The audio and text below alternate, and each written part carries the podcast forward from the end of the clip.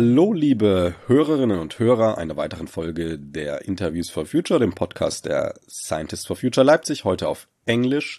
Hello, dear listeners of Scientists for Future Leipzig's podcast, Interviews for Future. This is the last podcast uh, episode in 2022, so I will give a little introduction because there are a few thoughts about. Um, we are shortly before Christmas. And um, so the idea was to make an episode that had this a bit in it. Thinking about so about the kids, so what's the world, what's the life they have in in 20, 30 years. But these children normally they are they are independent when they are adults. They are children today, they will never be independent. The disabled children's.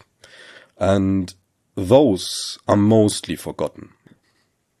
And for this I have here Kippy to talk about. Hello, Kippy. Hi, Dominic. Thanks for having me today. You are very close to this um, topic. Can you tell a bit about?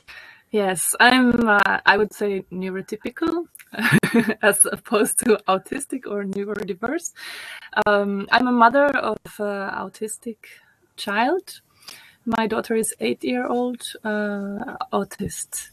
And uh, this is reason why this subject also grabs me very deeply. I also have son neurotypical son uh, six years old. So i'm kind of living both worlds or both ways of parenting. In the in the pre-talk um, you told a bit that in this at the moment i would say stable world we are in it's sometimes not so easy to have a disabled children. Not so easy with interacting with all these things you have to do because the help is sometimes here and sometimes not. How have you this felt and ah this is um i think it's quite a shared experience with a lot of um, parents of disabled person uh, persons or children um, it is you are often left quite alone to survive in a system, to find out your way in the system, to find help for your children. Um, this was something that surprised me quite a lot when I started my journey with Asta. I had somehow like pre-assumption that when you are caring for somebody who especially needs help, that uh, everything would be in place and it would be offered to me and um, I would be kind of taken care of in this way. And it was, um, I think it was kind of a very telling way how the whole thing started was that when I got the diagnosis for my daughter, it was basically that the doctor told me that your child is autistic and then I went home and I opened Google and I googled what is autism. so it this is kind of how it has gone. There is help available but you have to search for it. You have to be very active to look for it and um, find the ways to help your ch child. So it's not that the, the doctor brings you the help, that you get the help directly. So I think about adults, they are not so able to help themselves. They are not so active. Well, adults, they of course have gone already um, their way through the different systems. So there are organizations who take care of uh, disabled people, and they can they offer help and so on. But I'm I'm talking about the really the beginning of the journey when you are looking. It's it's often so that uh, it's a lot up to the parent how much help they find and they get and how active they are. And I think this is. Um, a lot to do with bureaucracy and how German um, system has been built. That you need to be able to navigate the system and uh, find your way in it. And a lot of people who come from, for instance, um, different countries or move to Germany, they have extreme difficulty finding their way here. I like have a German speaking uh, dad for my daughter and um, and was able myself to have the strength and energy to to look for help. Climate crisis is a crisis that will come up more and more and more. Um, let's come first to these crises we still have or had. Um, Corona, I, I, want to talk a bit about. How how was this? So, got you enough help? Um, mm, this there has been also the Deutsche Institut für Menschenrechte. They've made a study about this, how uh, people, um, disabled people, got help during the corona, and I I kind of personally lived it, so I agree with it very strongly. There was um, very everything came very very delayed.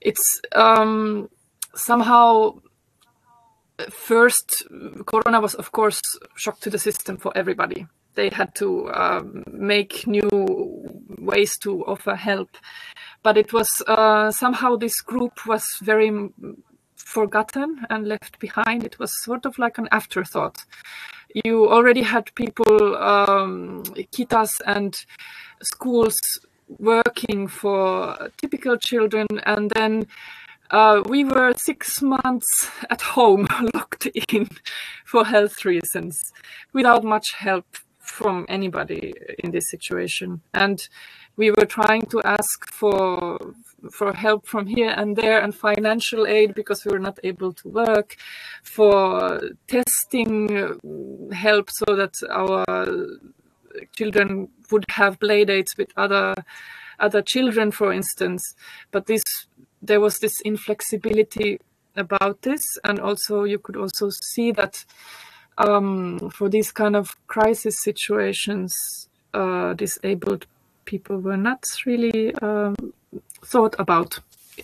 So it, it, came extremely extremely late. Mostly the help came from uh, individuals i can say. Uh, kita teacher thinking for solution or such places yeah so your personal networks were the um, important part of helping you. Yes, one big part, and I think this uh, hit largely the disabled community, is that all the therapies ended.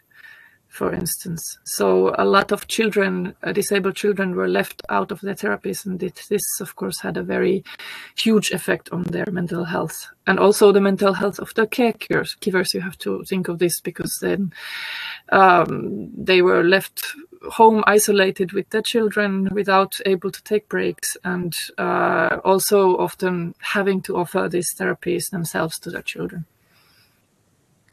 If you see this um, and you think maybe in in, a, in the future are you a bit afraid that this will happen again so that disabled people children and adults for sure um, will be fall behind? Or Yes, I am very afraid of this. I think this is quite a probable view that this this will happen because you can see um, there are climate plans made by different nations, but how many of those mention uh, disabled people is uh, almost scary. Right now, in the Paris Agreement, 35 out of 192 countries even mention disabled people in the climate plans. So this comes to tell you that um, these things could be already taken into consideration in advance. They could be planned. You could make uh, thoughts about how these things are organized. But right now, there's not enough noise being made uh, to for so that uh, this would be taken into these kind of considerations. Um, if you remember a, a, heat wave this year, maybe so, is, is, there something you you would say disabled are more or different uh, affected from from those physical impacts? Sure. If you think about somebody in a wheelchair, for instance, they are not necessarily able to move away from where they are then you can there's some hidden disabilities that you wouldn't maybe necessarily think about like somebody who um, has schizophrenia. They have um, medication that makes them especially um, vulnerable for heat waves and um, their immortality can go up to 50% from a heat wave during the heat wave compared to the other people so this is really these are real effects that uh, hit this vulnerable group very hard. Um, as you said in the beginning, there are some some groups, some NGOs, and so they take care about disabled people. You are here and there in contact with, with those. Yes. This theme of, of climate change and these these problems is this in the heads there or? This discussion I have not been hearing so much. Actually, I would wish it was more. Uh, more more discussed. But I have to also say here that I'm, I somehow hope that similarly what what has happened a little bit in the maybe in a feminism discussion that um, feminists have woken up that this is not only an issue for white women, but we have to take different kind of communities into uh, consideration. I would somehow love that the same would happen, for instance, in the parent groups and para parent organizations, realizing that these children are the vulnerable group within uh, the group of children, and that uh, it would not be only the the organizations for disabled uh, people talking about this issue, but it would be uh, brought up and uh, talked about wider. Uh, one reason for this is also that the parents of disabled children are often really overworked. It's very hard to find people who have time and energy and capability to uh, do volunteering or to talk out loud about these issues because all the strength goes for the caretaking. So, so as example, uh, you have a eight-year-old daughter, but you can't say to your daughter, "Okay, daughter, I have to make a flyer for a parents' event. Um, so play with your toys the next two hours." Exactly. Dominic, right now, if my daughter calls me from the other room, we're gonna interrupt the interview.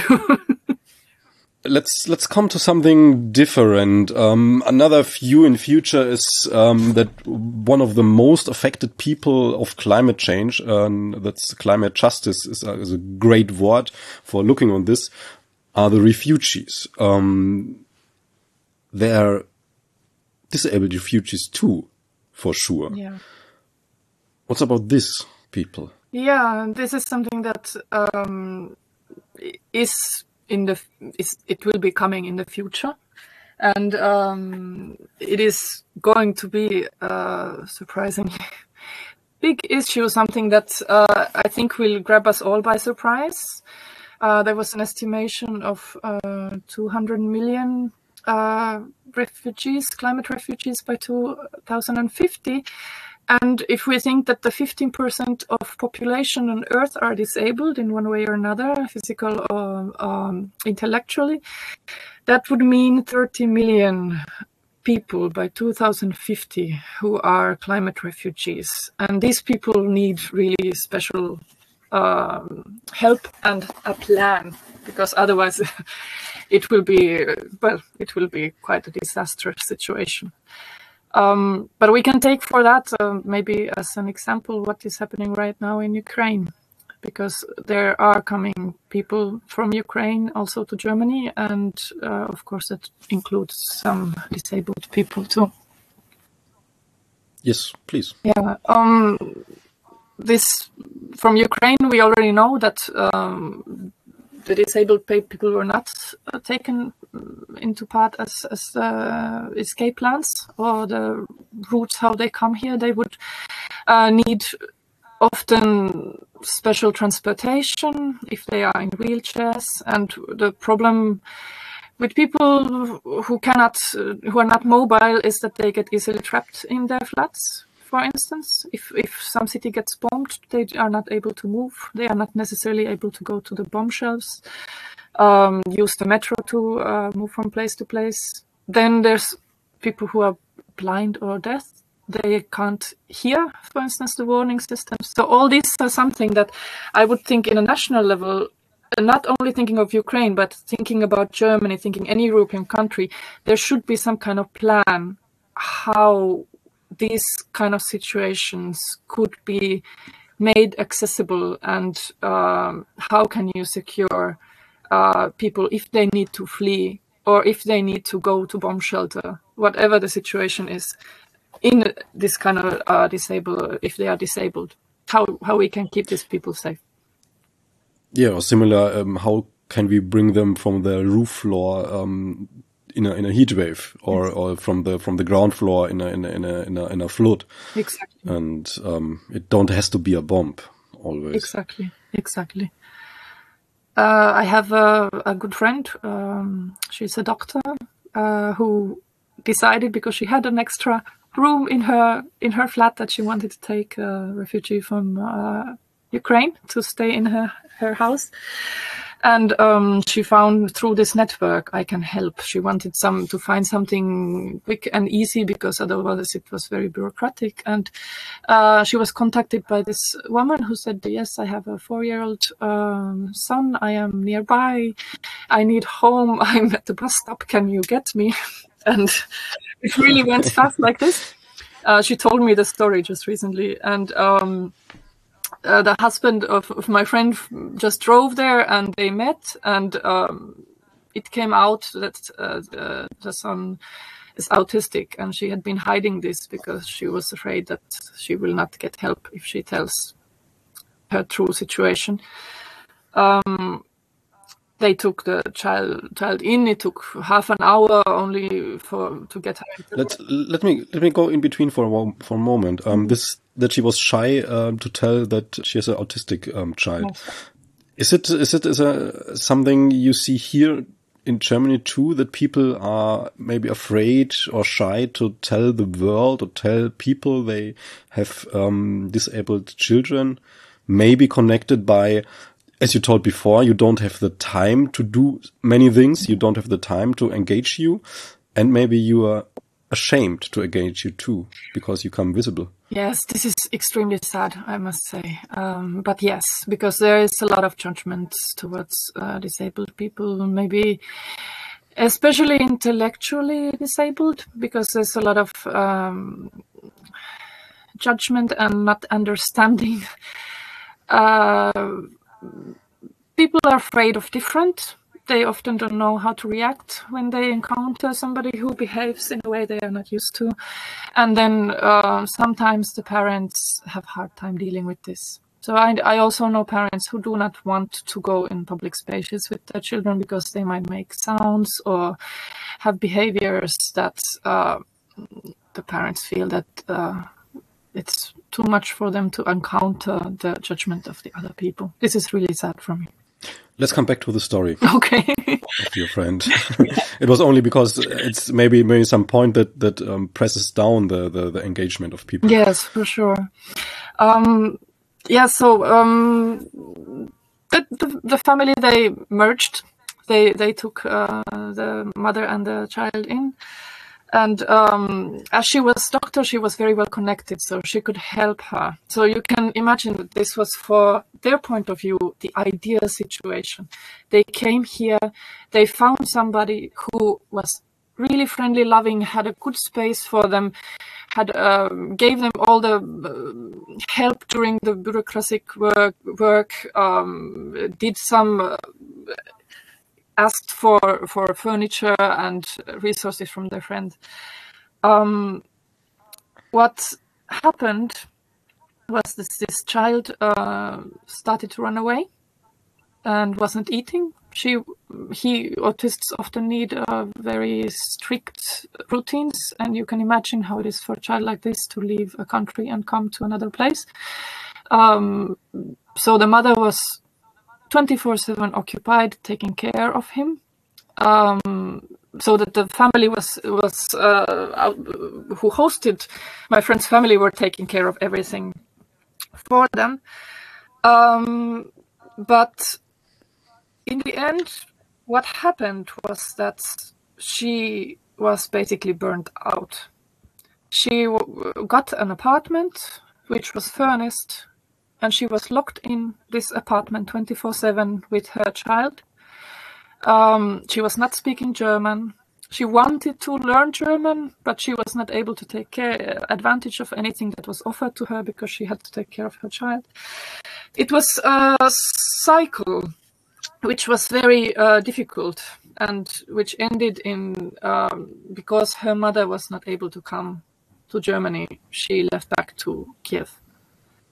And I talked with my uh, friend about this, and I asked, "What was? What does she think? What was the reason for this?"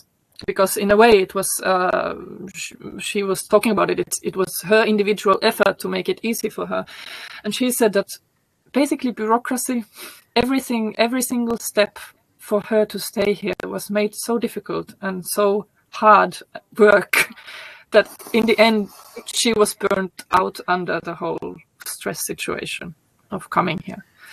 So this was kind of a very sad thing to understand, but I, I immediately realized or understood why because I have myself gone through the whole bureaucratic thing, and we were brainstorming there that uh, what would help, for instance, here is that you would need um, disabled status for refugees, which would mean that they would have better um, immediate help for the child, for instance, that you could uh, easier get to healthcare system, that um, you don't have to necessarily wait for like, you can get appointments instead of waiting in lines. Imagine waiting in lines with a child who has adhd and is uh, needs to run all the time.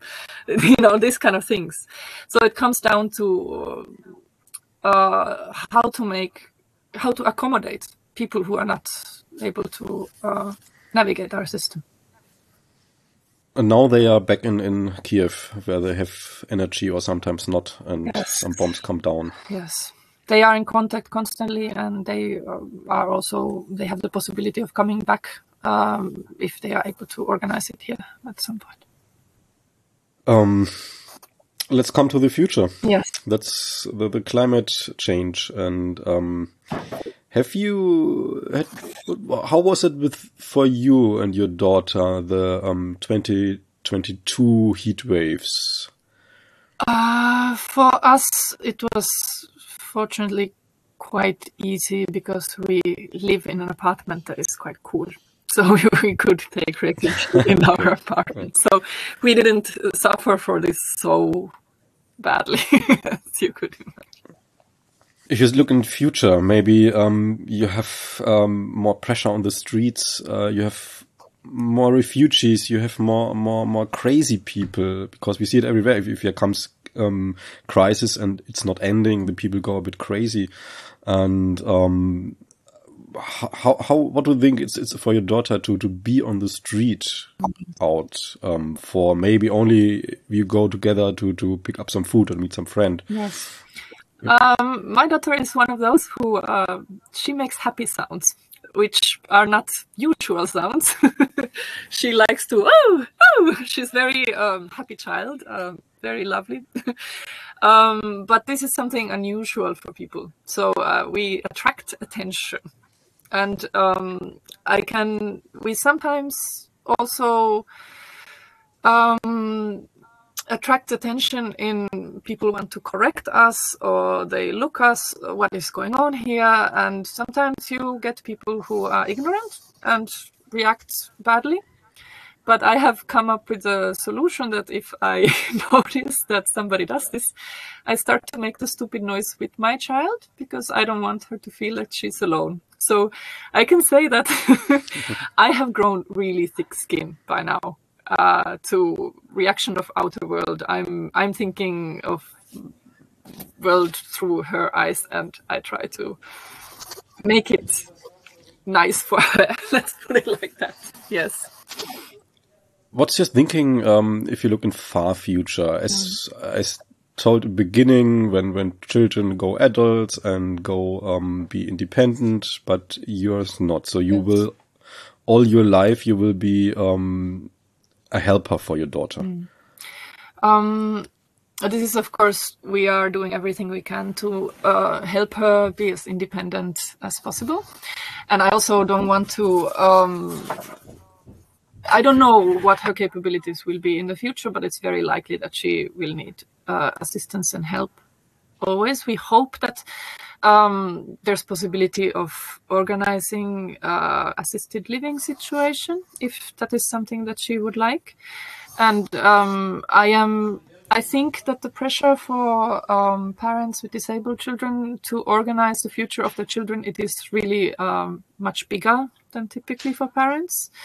We have to think a lot about financial future how we can because to be very honest i do i do not trust the future so much in this way. So i i feel like i want to take these matters into my own hand and make it as safe as possible. So it does differ a lot from uh, parenting a typical child in this way. And um, networks so adult parents networks in what way ever? So you're still connecting or? Oh yes. Yes definitely I have a big group of uh, parents, especially with autistic children, but others too, and we exchange regular. And I have to say, this was really funny during the Corona. You should have seen the parent groups of autistic children and what kind of black humor we had there, because a lot of parents felt that the rest, rest of the world had a glimpse of our everyday how it is to be locked inside and yeah so uh, it was it was actually uh, sometimes kind of funny. In the end it's good if you can help yourself if you have a network but for sure it would be a big effect um, to have a clearly spot on those problems by state by society. Yes. um, what's about the idea to have a demo only parents of disabled people? Yeah i would be at the front of it I love the idea. Okay, so I love the idea. If yes. if someone loves it too, can connect these podcasts, and um, I give uh, your your address, your your phone number, or like this. Yes, please. But I would also call all the other parents to come and join us there. okay, so the disabled in front and um, yes. others. please. Okay, maybe. So it's a Christmas wish, maybe. Yes. So let's maybe one thing. It's not about climate change, about about um, this many many problems, and and for sure, I think it's clear that it's um, not so nice to have these sorrows. Um, but is there something maybe, especially you, you've learned um, from your daughter? You would say, okay, this you learn from disabled children. Ah, this is uh, thank you. Really nice question, actually, because um, I I am often saddened how disabled children are seen as problems and tragedies. Uh, for me, it started like this because I I was told that that's what it is, and then I got to know my daughter, and I found out all the beautiful things about her. I she is somebody who, for instance, has amazing sensitivity about other people and how um, she just senses the moods and feelings and can attune to it. So there's in her nonverbality, there's also nonverbal communication, which is out of this world, sensitive and beautiful. And I can imagine that every disabled child, they are personalities, they are individuals, they have a lot to give to this world. It's uh, it's just that I think we have to be able to tune to them and see what they have to offer. If we see them as problems, they will not, uh, and treat them as problems. That's what they will be. But we we don't. Let's not do this because these individuals have really quite a lot to offer to us. Yeah, a baby is a problem too if you want to see it like a problem because you only have to take care. Exactly. But yeah. no one would come to the idea to say, "Oh, a baby is a problem." Yeah. Exactly. Yeah, Kippi. Um, if you have something else you want to bring into the crowd. So let's give you a last open slot like this. Um, I I thank you for the discussion. I think we hit a really good points. For me, this is really like I I wish for this kind of um, plan planning in advance to take care of like this is the group of people who are really the most fragile and who need our protection. We we need other people also to to acknowledge that that they need protection from us and and I wish that this uh, this will be taken into account in in the future planning. I hope that this discussion will reach some ears and maybe have some effect on this. Yes, hopefully. then thank you for the interview. Thank you so much.